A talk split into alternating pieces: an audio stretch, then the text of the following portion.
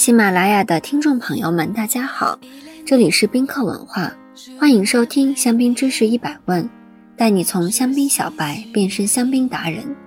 今天我们来讲一讲香槟区的桃红 h o s e de Hesse，它就这样存在于爱好者的画尾，似乎自甘作为香槟区与世无争的配角。其实，在《牛津葡萄酒指南》这样一本不遗巨细的百科全书中，介绍它的语句都只有寥寥数行。产自香槟区南部巴尔山坡里黑塞镇的罕见静态桃红葡萄酒。里黑塞镇位于巴尔山坡最南端，距勃艮第只有数公里之隔，由三个村庄组成。八百六十六公顷的葡萄园让里黑塞成为了香槟区种植面积最大的村镇。里黑塞同时拥有三个 AOC，虽然 Jose de 黑塞覆盖了三百五十公顷。但实际上仅有三十公顷真正用于桃红的酿造。如今的香槟区拥有太多的辉煌与荣耀，人们很难将目光投向这一偏僻的角落。但 Jose de 黑塞却有着相当长久的历史。香槟中的起泡是在十七世纪末出现的，而在此之前，香槟区和法国其他产区一样酿造着静态酒。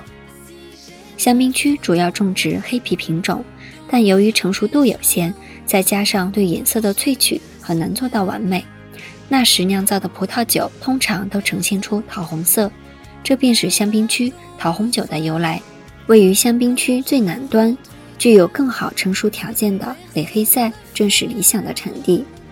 来自某莱斯姆修道院的修士是其中代表，他们从十二世纪开始在当地酿酒，掌握高超的酿造工艺，而且拥有南向山坡上最出色的葡萄园。传说中，太阳王路易十四偶然尝试了凡尔赛宫工人所携的雷黑塞桃红，随即赞赏有加。虽然这一说法已无从考证，但 Jose de h e s e 却在起泡香槟初见雏形的路易十四时代就已在巴黎流行起来。到了18世纪初，甚至作为香槟区的特产远销海外。然而，随着瓶中二次发酵和用黑皮品种酿造白葡萄酒技艺的完善，香槟酒农发现了产区更大的可能。在寒冷的气候条件下酿造起泡酒显然更加合适。